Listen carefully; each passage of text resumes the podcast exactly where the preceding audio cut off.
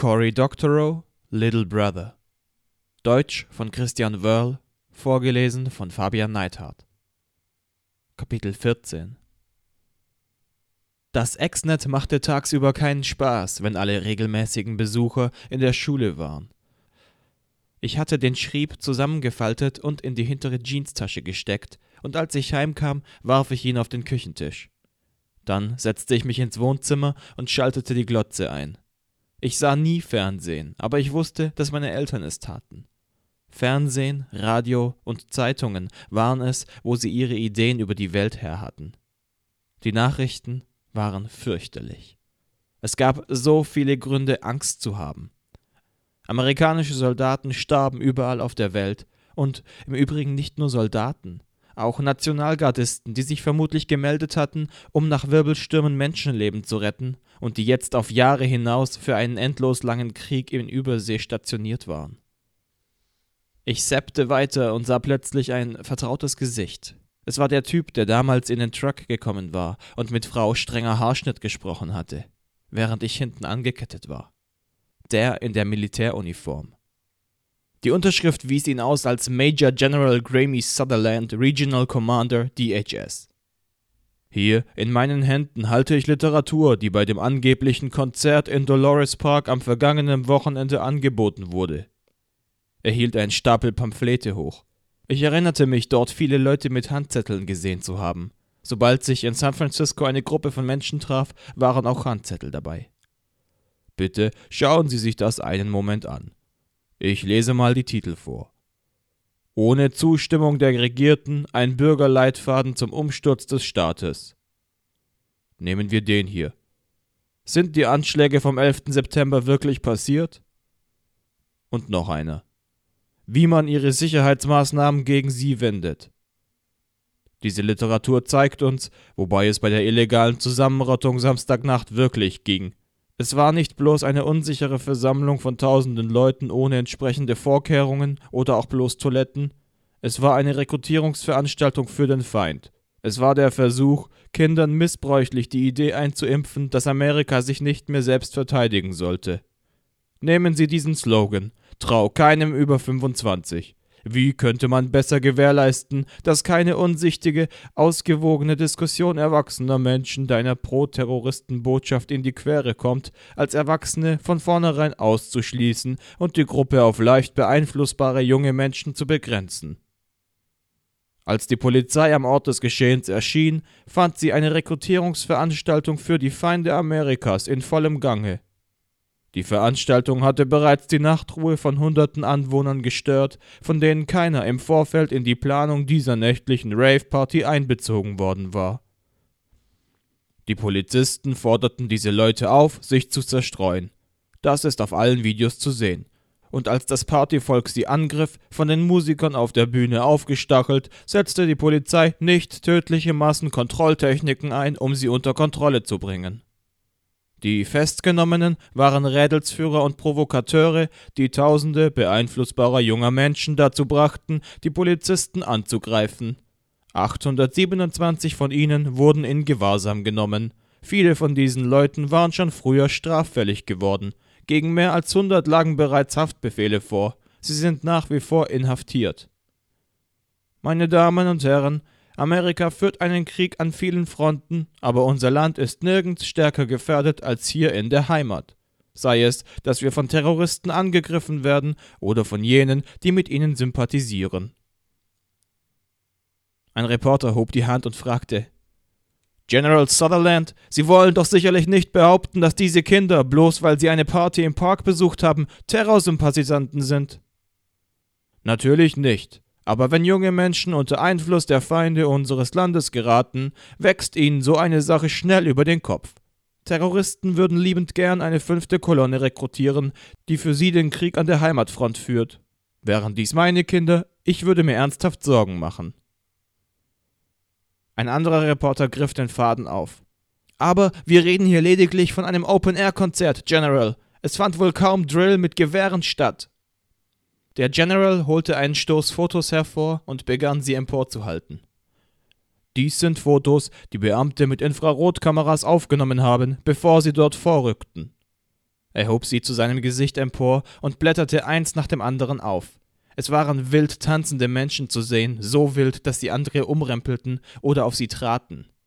Dann folgten Sexszenen bei den Bäumen, ein Mädchen mit drei Typen, zwei knutschende Jungs. Bei diesem Event waren Kinder anwesend, die teilweise nicht älter als zehn Jahre waren. Ein tödlicher Cocktail aus Drogen, Propaganda und Musik hat zu Dutzenden Verletzten geführt. Es grenzt an ein Wunder, dass keine Toten zu beklagen sind. Ich schaltete den Fernseher aus. Sie stellten es dar, als wäre es ein Aufstand gewesen. Wenn meine Eltern ahnten, dass ich auch dort war, würden sie mich einen Monat lang ans Bett binden und mich hinterher nur noch mit einem Funkhalsband wieder rauslassen. Apropos, sie würden ziemlich angepisst sein, wenn sie rausfanden, dass ich freigestellt war. Sie nahmen es jedenfalls nicht gut auf. Dad wollte mich zur Schnecke machen, aber Mom und ich konnten es ihm noch ausreden. Du weißt genau, dass dieser Konrektor es schon seit Jahren auf Marcus abgesehen hat, sagte Mom. Als wir ihn das letzte Mal sprachen, hast du hinterher eine Stunde lang über ihn geflucht. Ich erinnere mich, dass mehrfach das Wort Arschloch gefallen ist. Dad schüttelte den Kopf. Den Unterricht zu unterbrechen, um gegen die Heimatschutzbehörde zu wettern? Es ist ein Gesellschaftskundekurs, Dad. Mir war mittlerweile alles egal, aber ich fand, wenn mir Mom schon in die Bresche sprang, dann sollte ich sie nicht hängen lassen. Wir haben über das DHS gesprochen. Ist Diskutieren denn nichts Gutes mehr?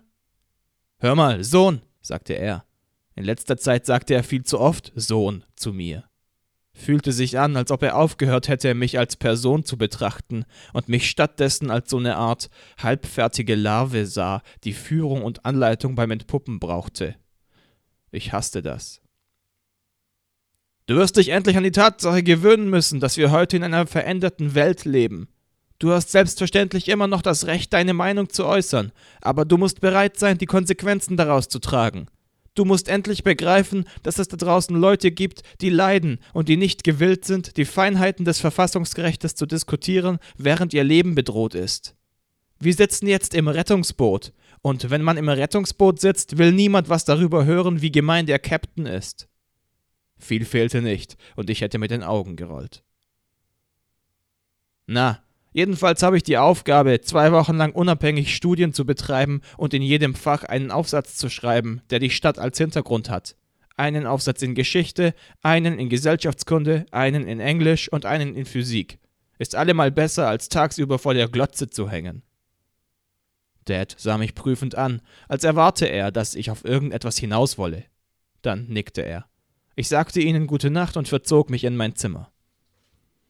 Dort warf ich die Xbox an, startete eine Textverarbeitung und fing an, Ideen für meine Aufsätze zu sammeln. Warum auch nicht? Das war wirklich besser, als bloß daheim herumzusitzen. Letztlich chattete ich dann die halbe Nacht mit Ange. Sie war voll auf meiner Seite und sagte, sie würde mir bei den Aufsätzen helfen, wenn ich sie nach der Schule am nächsten Abend sehen wollte. Ihre Schule kannte ich, es war dieselbe, auf die Van ging. Sie war ganz drüben in der East Bay, wo ich seit den Bombenanschlägen nicht mehr gewesen war. Der Gedanke, sie wiederzusehen, machte mich ziemlich hibbelig. Seit der Party hatte ich jede Nacht beim Einschlafen an zweierlei gedacht. An den Anblick der Masse, wie sie auf die Polizei zustürmte, und an das Gefühl, dort an dem Pfeiler ihre Brüste unter dem T-Shirt zu spüren. Sie war einfach umwerfend. Ich war noch nie mit einem so aggressiven Mädchen zusammen gewesen. Bisher war immer ich es gewesen, der die Initiative ergriff, um dann zurückgewiesen zu werden. Ich hatte das Gefühl, dass Ainge genauso scharf drauf war wie ich, und das war ein quälender Gedanke. In dieser Nacht schlief ich tief und fest und träumte wildes Zeug von Ainge und mir und was wir wohl anstellen würden, wenn wir uns nur an einem abgeschiedenen Fleck fänden. Am nächsten Tag fing ich mit meinen Aufsätzen an. Über San Francisco kann man fantastisch schreiben. Geschichte, jede Menge, vom Goldrausch zu den Schiffsstocks im Zweiten Weltkrieg, den Internierungslagern für die japanischstämmige Bevölkerung und der Erfindung des PCs. Physik? Das Exploratorium hat die coolste Ausstellung von allen Museen, in denen ich jemals war. Ich empfand eine perverse Befriedigung bei der Darstellung der Verflüssigung des Erdreichs während großer Beben. Englisch? Jack London, die Beatpoeten, Science-Fiction-Autoren wie Pat Murphy und Rudy Rucker. Gesellschaftskunde? Die Bewegung der Meinungsfreiheit, Cesar Chavez, Schwulenrechte, Feminismus, die Antikriegsbewegung. Ich fand es schon immer toll, Sachen einfach um ihrer selbst willen zu lernen, mehr zu wissen über die Welt um mich herum. Und dazu genügte es schon, einfach nur in der Stadt herumzulaufen. Ich entschied mich dafür, mit einem Englischaufsatz über die Beatniks zu beginnen. City Lights Books hatte eine großartige Bibliothek in einem Zimmer im Obergeschoss, wo Allen Ginsberg und seine Kumpel ihre radikale Drogenpoesie verfasst hatten. Das eine Gedicht, das wir im Englischkurs gelesen hatten, war Howl, zu Deutsch Geheul, und seine ersten Zeilen würde ich niemals vergessen, solche Gänsehaut verursachten sie mir. Ich sah die besten Köpfe meiner Generation zerstört vom Wahnsinn, ausgezerrt, hysterisch nackt wie sie durch die Negerstraßen schleppten bei Tagesanbruch auf der Suche nach einer zornigen Spritze. Engelsköpfige Hipster, sich verzehrend nach jener uralten himmlischen Verbindung zum Sternendynamo in der Maschinerie der Nacht. Ich liebte es, wie diese Wörter ineinander flossen, ausgezehrt, hysterisch, nackt. Ich kannte dieses Gefühl. Und die besten Köpfe meiner Generation gab mir auch schwer zu denken. Es erinnerte mich an den Park und an die Polizei und daran, wie das Gas fiel. Man klagte Ginsburg für Howl wegen Obszönität an, wegen einer Zeile über Homosex, deretwegen heute niemand mehr mit der Wimper zucken würde. Irgendwie stimmte es mich fröhlich zu wissen, dass wir noch irgendwelche Fortschritte gemacht hatten, dass frühere Zeiten noch viel restriktiver gewesen waren als diese. In der Bibliothek vergaß ich alles um mich herum, während ich die wunderschönen alten Ausgaben dieser Bücher las. Ich verlor mich in Jack Kerouacs On the Road, zu Deutsch unterwegs, einem Roman, den ich schon lange lesen wollte, und ein Angestellter, der nachschauen kam, was ich da trieb, nickte zustimmend und fand eine billige Ausgabe für mich, die er mir für sechs Dollar verkaufte. Dann ging ich nach Chinatown weiter und aß Dim Sum Buns und Nudeln mit scharfer Soße die ich früher als ziemlich scharf bezeichnet hätte, die mir aber mit der Erfahrung eines Ange Special mittlerweile eher mild vorkam. Als es auf Nachmittag zuging, stieg ich in die BART und dann in einen Shuttlebus über San Mateo Bridge, der mich zur East Bay brachte. Ich las mein Exemplar von On the Road und genoss die vorbeiflitzende Landschaft. On the Road ist ein halb autobiografischer Roman über Jack Kerouac, einen drogen- und alkoholabhängigen Schriftsteller, der per Anhalter durch Amerika reist, Billigjobs annimmt, bei Nacht durch die Straßen geistert, Leuten begegnet und immer wieder seiner Wege zieht. Hipster, traurige Hobos, Betrüger, Straßenräuber, Penner und Engel. Das Buch hat keine eigentliche Handlung, Kerouac soll es, zugedröhnt bis zur Kante, innerhalb von drei Wochen auf eine lange Rolle Papier geschrieben haben. Es beschreibt bloß eine Reihe erstaunlicher Dinge, ein Ereignis nach dem anderen. Er freundet sich mit selbstzerstörerischen Leuten wie Dean Moriarty an, die ihn in merkwürdige Pläne verwickeln, aus denen nie irgendwas wird. Und doch wird was draus, wenn ihr wisst, was ich meine.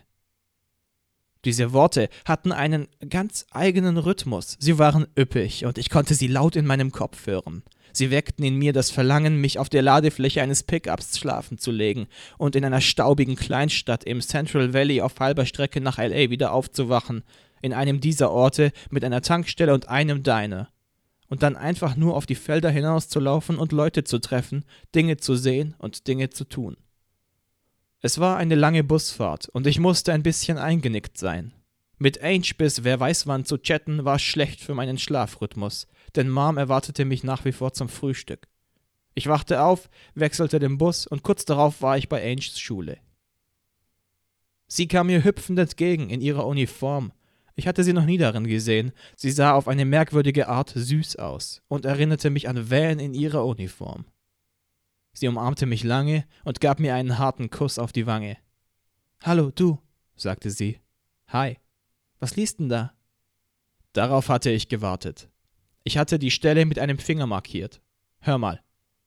Sie tanzten die Straße hinab wie Dingle Doodies und ich schlurfte hinterher, wie ich es mein Leben lang mit Leuten getan habe, die mich interessieren, weil die einzigen Leute, die für mich zählen, die Verrückten sind die verrückt sind nach Leben, verrückt nach Reden, verrückt nach Erlösung, begierig nach allem zugleich, die niemals gähnen oder Gemeinplätze plappern, sondern brennen, brennen, brennen wie sagenhafte gelbe römische Kerzen, explodieren wie Stimmen, über all die Sterne hinaus, und in der Mitte siehst du das blaue Zentrum der Flamme verpuffen, und alles sagt Oh.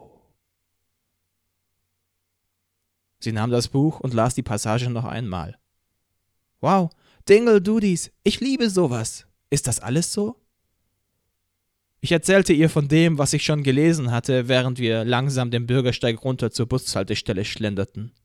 Als wir um die Ecke gebogen waren, schlang sie ihren Arm um meine Hüfte und ich legte meinen über ihre Schulter. Die Straße runterzugehen mit einem Mädchen im Arm. Meiner Freundin? Klar, wieso nicht? Und über dieses coole Buch zu reden, das war einfach himmlisch. Es ließ mich meine Sorgen für einen Moment vergessen. Marcus? Ich drehte mich um. Es war Van. Im Unterbewusstsein hatte ich damit gerechnet. Ich wusste es, weil mein Bewusstsein nicht im mindesten überrascht war. Es war keine große Schule und sie hatten alle zur selben Zeit Schluss. Ich hatte seit Wochen nicht mit Van geredet und diese Wochen fühlten sich wie Monate an. Früher hatten wir jeden Tag miteinander geredet. Hi, Van, sagte ich.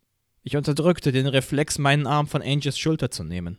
Van schien überrascht zu sein, aber nicht so sehr wütend als vielmehr bleich und erschüttert. Sie beobachtete uns beide scharf. Angela? Hi, Vanessa, sagte Ange. Was machst du denn hier? Ich bin hier rausgekommen, um Ange abzuholen, sagte ich in bemüht neutralem Tonfall. Plötzlich fühlte ich mich unwohl dabei, mit einem anderen Mädchen gesehen zu werden. Oh, na dann, war nett, dich gesehen zu haben. Ja, war nett, dich gesehen zu haben, Vanessa, sagte Ange, zog mich herum und weiter Richtung Bushaltestelle. Du kennst sie? Ja, schon ewig. Wart ihr zusammen? Was? Nein, überhaupt nicht. Wir waren bloß Freunde. Ihr wart Freunde? Ihr wart Freunde? Ich hatte das Gefühl, als würde Van direkt hinter uns herlaufen und zuhören, obwohl sie bei dem Tempo, das wir eingeschlagen hatten, hätte joggen müssen, um an uns dran zu bleiben. Ich widerstand der Versuchung, über die Schulter zu blicken, so lange wie nur möglich, aber schließlich tat ich es doch. Hinter uns waren massenhaft Mädchen aus der Schule, aber keine Van. Sie war mit mir und José Luis und Daryl unterwegs, als wir verhaftet wurden. Wir haben zusammen ARGs gemacht, wir vier waren sowas wie beste Freunde. Und dann? Ich dämpfte die Stimme. Sie mochte die Idee mit dem Exnet nicht. Sie dachte, wir würden Ärger kriegen und ich würde andere Leute in Schwierigkeiten bringen. Und deshalb seid ihr jetzt keine Freunde mehr? Wir haben uns bloß sozusagen auseinandergelebt. Wir gingen ein paar Schritte. Ihr wart nicht, du weißt schon, Freund und Freundin, Freunde? Nein, sagte ich. Mein Gesicht glühte. Ich fühlte mich, als würde ich mich wie ein Lügner anhören, obwohl ich ja nun die Wahrheit sagte. Ange brachte uns beide abrupt zum Stehen und studierte meinen Gesichtsausdruck. Oder doch? Nein, ehrlich nicht, nur Freunde. Daryl und sie, naja, auch nicht wirklich, aber Daryl war ziemlich in sie verknallt. Überhaupt kein Gedanke daran. Aber wenn Daryl nicht in sie verknallt gewesen wäre, wärst du, oder was? Nein, Ange, nein. Bitte glaub mir doch einfach und lass das Thema.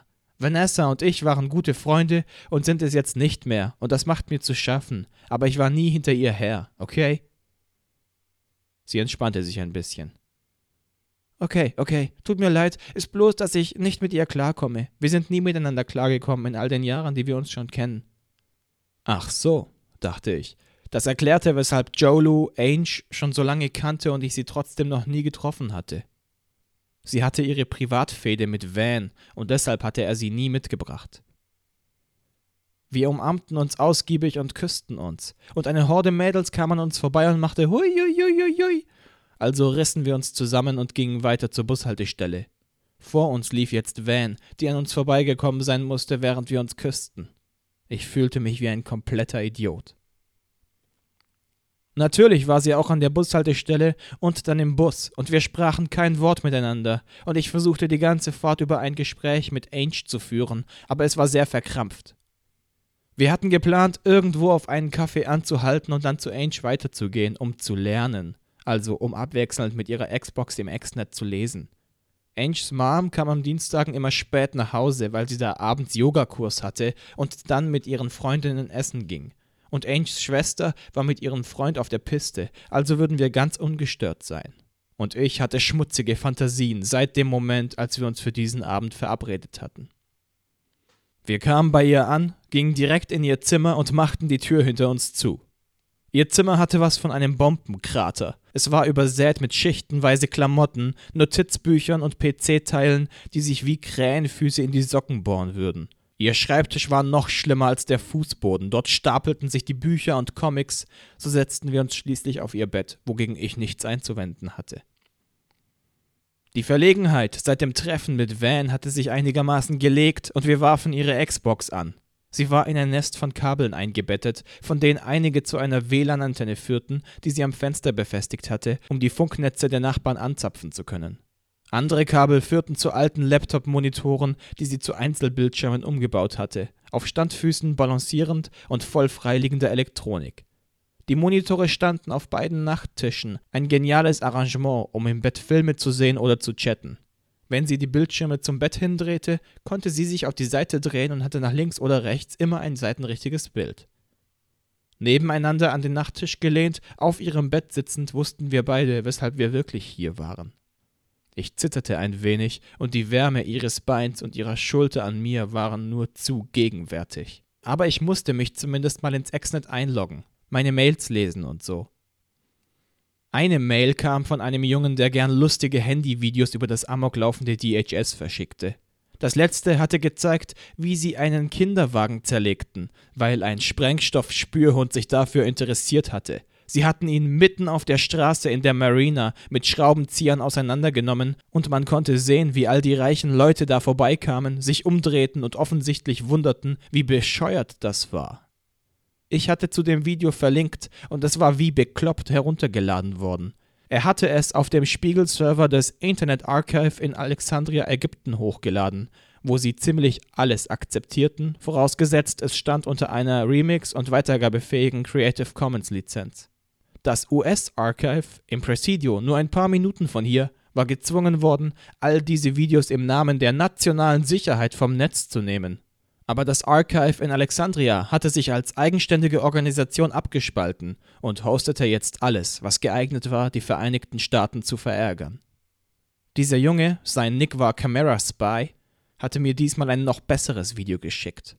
Es war im Eingang zur City Hall im Civic Center aufgenommen, dieser riesigen Hochzeitstorte von einem Haus, voll mit Statuen in kleinen Bogengängen, vergoldeten Blättern und Gedöns. Das DHS hatte rund um das Gebäude eine Sicherheitszone eingerichtet und Camera Spies Video zeigte eine Ansicht ihres Checkpoints, während sich ein Typ in Offiziersuniform näherte, seinen Ausweis zeigte und seine Aktentasche auf das Röntgenband stellte. Alles war okay, bis einer der DHS-Leute auf dem Röntgenbild etwas sah, das ihm nicht gefiel. Er stellte dem General Fragen, und der rollte mit den Augen und sagte etwas Unhörbares. Das Video war von der anderen Straßenseite aufgenommen, offenkundig mit einem getarnten Eigenbauzoom, deshalb war die Tonspur voll mit Geräuschen von vorbeieilenden Passanten und dem Straßenverkehr.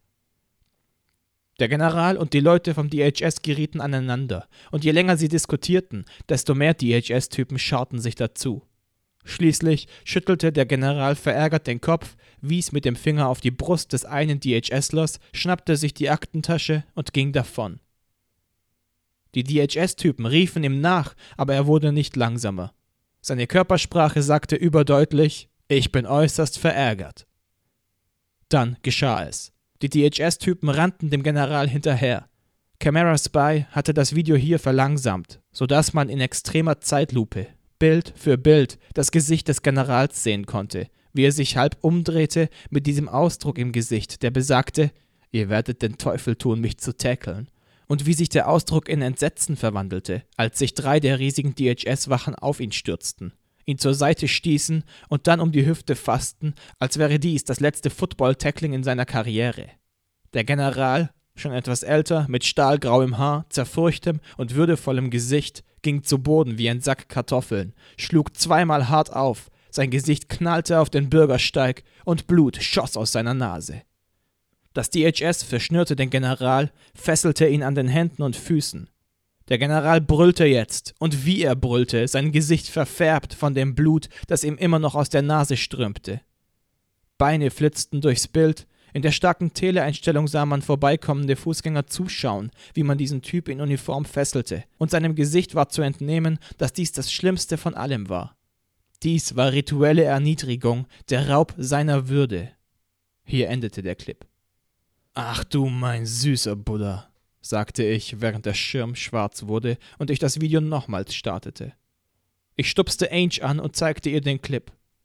Sie sagte kein Wort und betrachtete den Film mit offenem Mund.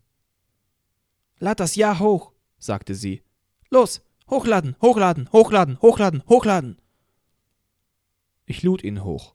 Ich konnte kaum tippen vor Aufregung, als ich aufschrieb, was ich hier gesehen hatte, und ich fügte eine Notiz an, ob wohl jemand den Offizier im Video identifizieren könne oder etwas über die Sache wisse. Ich drückte auf Veröffentlichen. Dann sahen wir uns das Video nochmal an. Und nochmal. Mein E-Mail-Programm meldete sich. Ich erkenne den Kerl ganz sicher. Du findest seine Bio in der Wikipedia. Das ist General Claude Geist. Er war Kommandeur der UN-Friedenstruppen in Haiti. Ich schlug die Bio nach. Es gab da ein Bild des Generals bei einer Pressekonferenz und Anmerkungen über seine Rolle bei der kniffligen Haiti-Mission. Es war offensichtlich derselbe Typ. Ich aktualisierte meinen Blog-Eintrag. Theoretisch war dies die Chance für Ange und mich, ein bisschen rumzumachen, aber daraus wurde schließlich doch nichts. Wir stöberten durch die Blogs im Exnet und suchten nach weiteren Berichten über Durchsuchungen und Übergriffe durch das DHS. Das war schon ein Routinejob, weil ich dasselbe bereits nach den Ausschreitungen im Park gemacht hatte. In meinem Blog führte ich eine neue Kategorie für diese Sachen ein, Missbrauch von Befugnissen, und sortierte alles ein. Ange überlegte sich immer noch mehr Suchbegriffe, die wir ausprobieren könnten. Und als ihre Mutter heimkam, hatte meine neue Kategorie schon 70 Einträge. Allen voran der Angriff auf General Geist vor City Hall. Den ganzen nächsten Tag über arbeitete ich daheim an meinem Beatnik-Aufsatz, las Kerouac und surfte im Exnet. Eigentlich hatte ich Ange an der Schule treffen wollen, aber der Gedanke, womöglich wieder Van zu treffen, machte mich furchtbar nervös. Also simste ich ihr eine Ausrede, dass ich noch am Aufsatz zu schreiben hätte. Derweil trudelten alle möglichen tollen Vorschläge für Missbrauch von Befugnissen ein. Hunderte von kleinen und großen Bilder und Videos, das Mem hatte begonnen, sich zu replizieren. Und es hörte nicht wieder auf. Am nächsten Morgen waren es nochmals mehr geworden. Jemand hatte ein neues Blog namens Missbrauch von Befugnissen aufgesetzt, das hunderte weiterer Vorfälle sammelte. Der Stapel wuchs. Wir wetteiferten darum, die saftigsten Stories und die wildesten Bilder aufzutun. Mit meinen Eltern hatte ich vereinbart, dass ich jeden Morgen mit ihnen zusammen frühstückte und über die Projekte redete, die ich gerade in Arbeit hatte. Es gefiel ihnen, dass ich Kerouac las. Es war für sie beide eines ihrer Lieblingsbücher gewesen, und es stellte sich heraus, dass wir bereits ein Exemplar im Regal in ihrem Schlafzimmer hatten. Mein Dad brachte es runter, und ich blätterte es durch. Da waren Abschnitte mit Kuli angestrichen, es gab Seiten mit Eselsohren und Notizen am Rand. Mein Dad hatte dieses Buch offensichtlich sehr geliebt. Das erinnerte mich an bessere Zeiten, als mein Dad und ich uns noch fünf Minuten am Stück unterhalten konnten, ohne uns über Terrorismus in die Haare zu kriegen. Und wir hatten zum Frühstück ein tolles Gespräch darüber, wie der Roman strukturiert war und über all die irren Abenteuer. Aber am nächsten Morgen hingen sie beim Frühstück wieder wie gebannt vorm Radio. Missbrauch von Befugnissen, so heißt der neueste Trend in San Franciscos berüchtigtem Exnet und er hat bereits weltweites Aufsehen erregt. Die Bewegung, kurz MVB genannt, besteht aus kleinen Brüdern, die ihrerseits die Antiterrorismusmaßnahmen der Heimatschutzbehörde überwachen und die Pannen und Exzesse dokumentieren. Initialzündung für MVB war ein populäres virales Video, das zeigt, wie General Claude Geist, ein pensionierter Drei-Sterne-General, von DHS-Mitarbeitern auf dem Bürgersteig vor City Hall umgerempelt wird. Geist hat den Vorfall nicht kommentiert, aber es gab zahlreiche wütende Reaktionen junger Zuschauer, die auch über ihre eigene Behandlung entrüstet sind. Besonders bemerkenswert ist das hohe Maß an Aufmerksamkeit, das dieser Bewegung weltweit zuteil wird.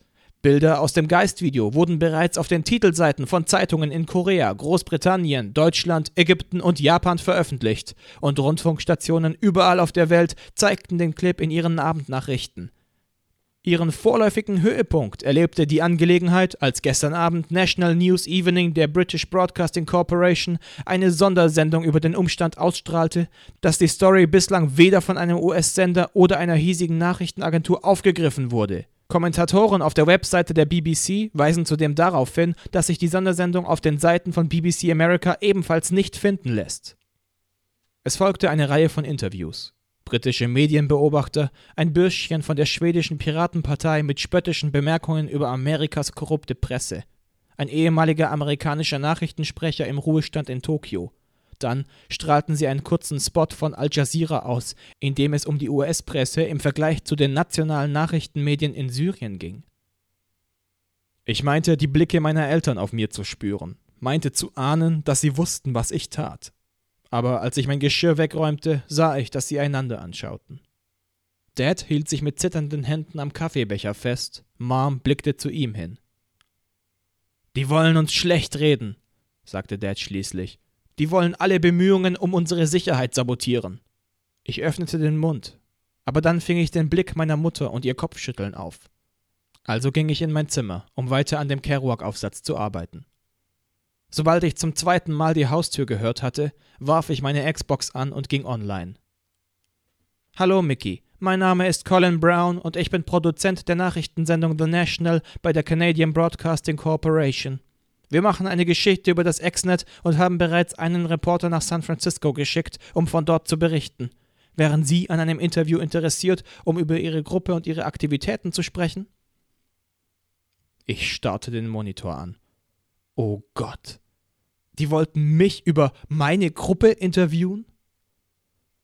Oh, nein, danke. Ich achte sehr auf meine Privatsphäre. Außerdem ist es gar nicht meine Gruppe. Aber danke, dass Sie eine Geschichte darüber machen. Eine Minute später kam die nächste Mail. Wir könnten Sie unkenntlich machen und Ihnen Anonymität zusichern. Es ist Ihnen klar, dass das DHS nur zu gern seinen eigenen Sprecher vorschicken wird. Ich bin aber interessiert an Ihrer Sicht der Dinge. Ich speicherte die E-Mail ab. Er hatte recht, aber ich wäre bescheuert, das zu tun.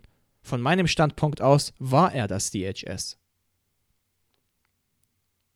Ich wandte mich wieder Kerouac zu, dann kam die nächste Mail.